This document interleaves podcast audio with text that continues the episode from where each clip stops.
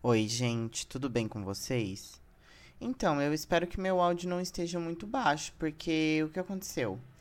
O meu notebook chegou, o meu notebook novo, e ele é incrível. É... E assim, eu tenho um microfone separado, né? E aí, por algum motivo, desde que eu tô nesse notebook, o meu microfone ele tá muito baixo. Tipo, eu vou cálculo meus amigos no, no Discord e eles me falaram que tá muito baixo. E daí eu fui ouvir aqui e parece que tá muito baixo mesmo, mas, tipo, o volume tá no máximo, sabe? Então, não sei o que rolou, gente. Mas, enfim.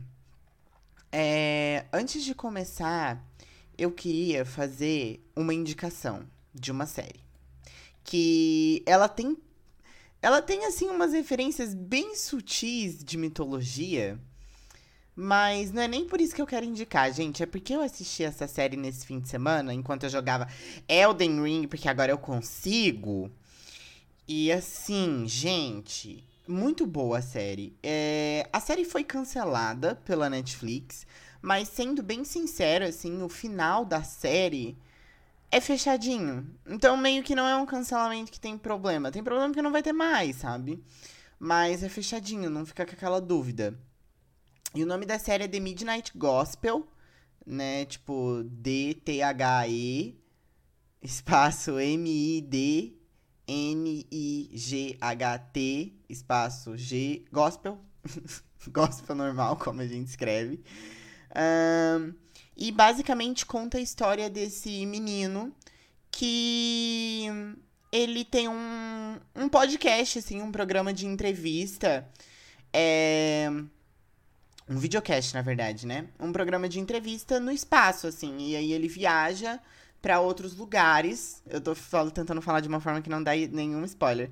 Ele viaja para outros lugares para ele poder entrevistar as pessoas. E assim, tem oito episódiozinhos. Gente, isso não é publi, tá? Você sabe que eu não sou pago por ninguém. É, e tem oito episódiozinhos. Cada episódio tem, tipo, 25 minutos em torno disso, sabe? Só o último episódio que é maiorzinho. E ele traz questões muito reais. O primeiro, o primeiro episódio, assim, é uma coisa. Tipo, ainda é uma questão real, mas é uma coisa mais superficial, assim, sabe? Mas os outros episódios, gente, tipo, sério, o último episódio eu chorei. Porque não tem como. É muito. É, é muito. Não, não vou falar humano, porque é muito podre, mas é tipo. É muito bom. Sério, vocês não vão se arrepender. Assiste lá, The Midnight Gospel tá na Netflix. É uma animação bem curtinha, tá? É isso. Ah, e ainda tem umas pitadinhas mitológicas. Eu não vou fazer um episódio sobre essa série, porque é uma coisa tão sutil assim, e é. Acho que é em dois episódios só, então, tipo, nem vale a pena, tá? Mas, enfim, é bem legal. Tá. Deixa eu ver se eu tinha mais alguma coisa pra falar. Não, era só isso mesmo. Então, gente, hoje a gente vai falar sobre Devi, a grande deusa tá? A Devi ela é entendida como a grande deusa da mitologia hindu e às vezes ela também é chamada de Mahadevi, que é tipo a mesma coisa que o nome dela, só que Maha antes. É, ela representa a criação, a força divina, um pouco semelhante com o Brahma, né? Mas a diferença entre ela e o Brahma é que ela possui avatares, o que remete ao Vishnu. Faz tempo que a gente falou dele aqui no podcast, mas só recapitulando rapidinho, porque é importante para esse episódio.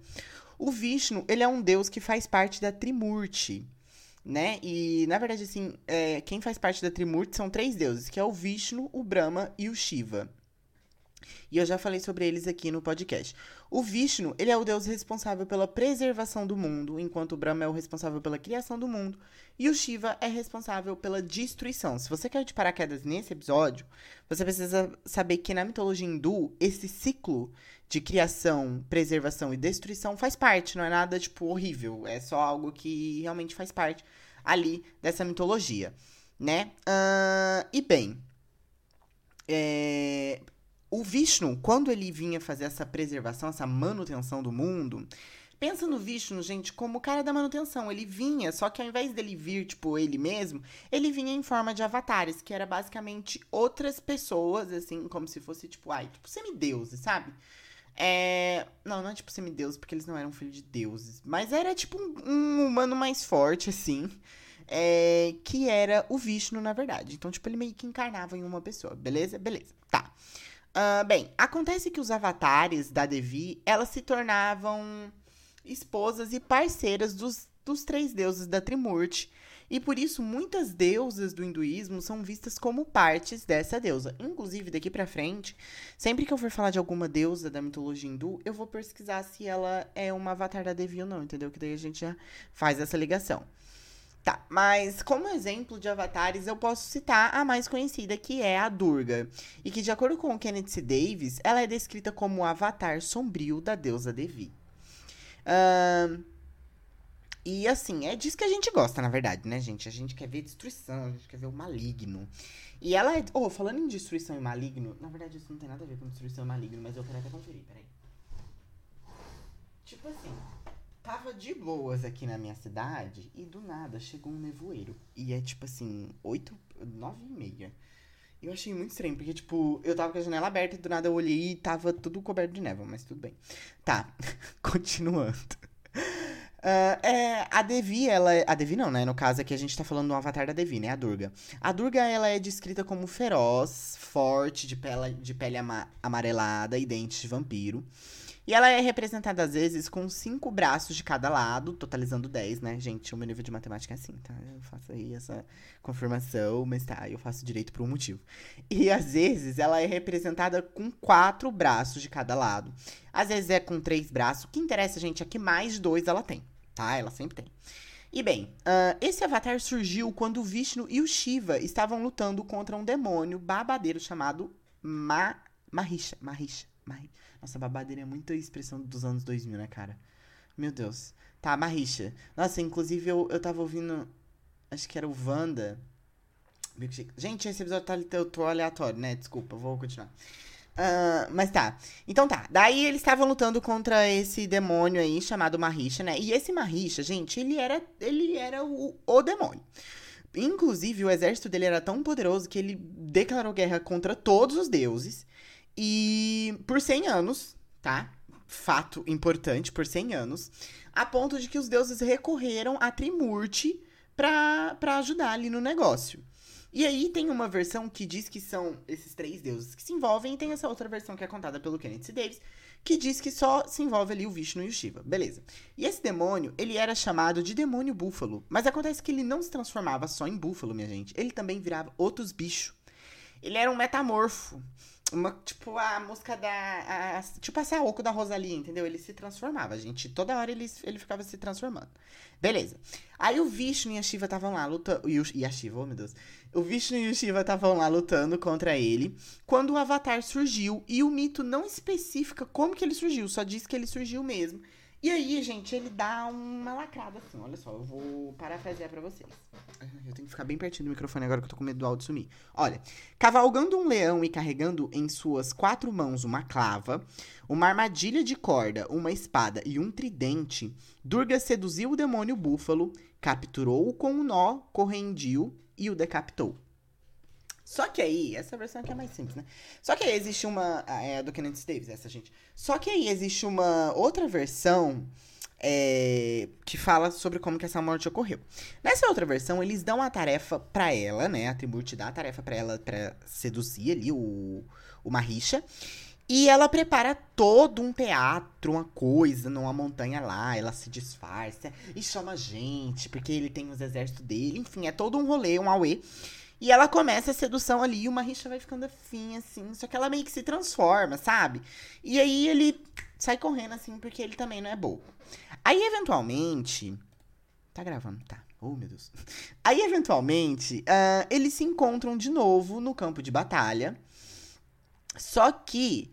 Uh, sempre que ela tentava matar ele, aplicar o golpe fatal ali, ele se transformava em uma outra criatura. E aí, em outra criatura, em outra criatura. Gente, era, era a música. No meio da batalha tava tocando Saoko. Porque ele ficava se transformando e, tipo assim, isso ia complicando a vida dela, entendeu? E aí, até que uma hora ela finalmente conseguiu pegar o tridente, cortar a cabeça dele. Aí, meio que, tipo, o espírito sai para fora. Tipo, ela corta um pedaço da cabeça e o espírito sai para fora e ela consegue decepar ele completamente. Uh, e bem, gente, Apesar de que ela tem toda essa coisa do mal, né? Essa coisa de sombria. Quando ela é esposa de Shiva, ela combate o mal, ela espanta demônios. Teve jogo aqui. Será que é por causa do jogo que teve essa neblina? Acho que vocês não vão conseguir ouvir minha rua agora, levando em consideração que o microfone tá bem baixo. E tá, gente. E aí, quando ela é esposa do Shiva, ela combate o mal, ela espanta demônios, ela destrói a ignorância. Ela, gente, ela faz tudo, tá? Apenas, ela faz tudo. Ela também é da paz.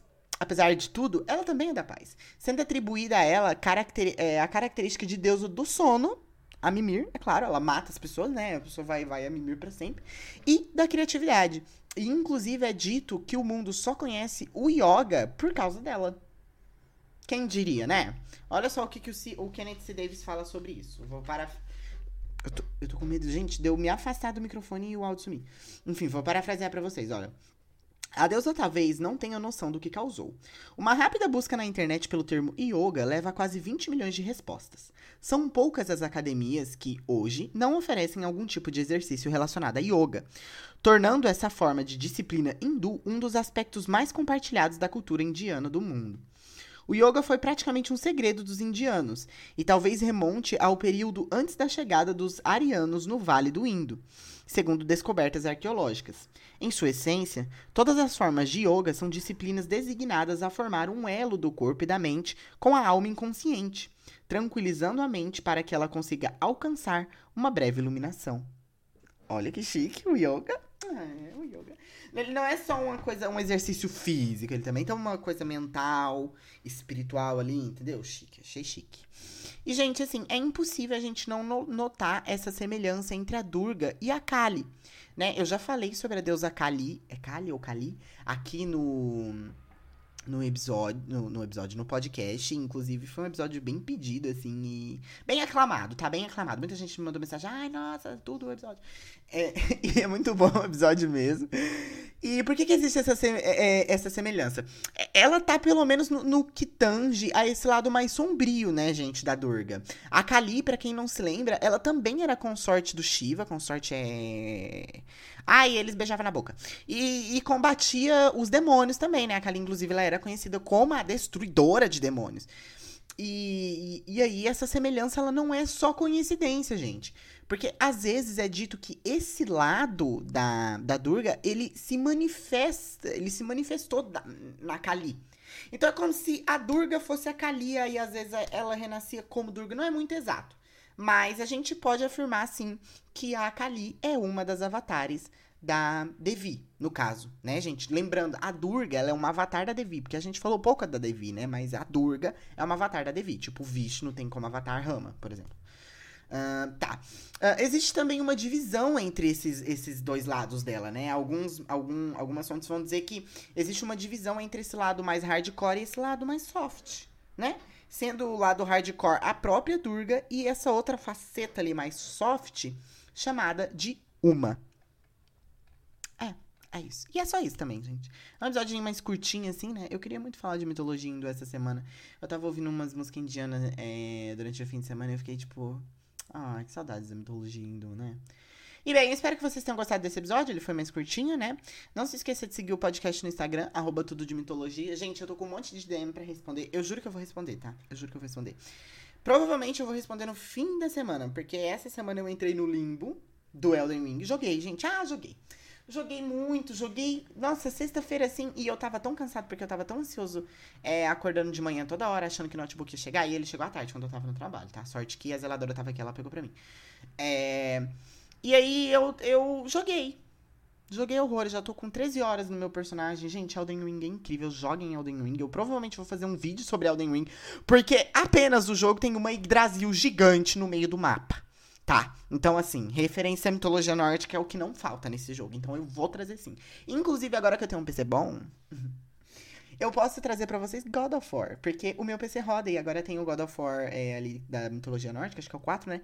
Pra PC. Então, assim, Vai vir aí, gente. Não vou prometer datas, mas vai vir aí. O uh, que mais que eu tinha pra falar? Tá. Ah, gente, não esquece de dar notinha pro podcast ali, que é tudo. Aumenta a visibilidade do podcast, o meu ego, é muito bom, tá bom? Eu vejo vocês no próximo episódio. Tchau!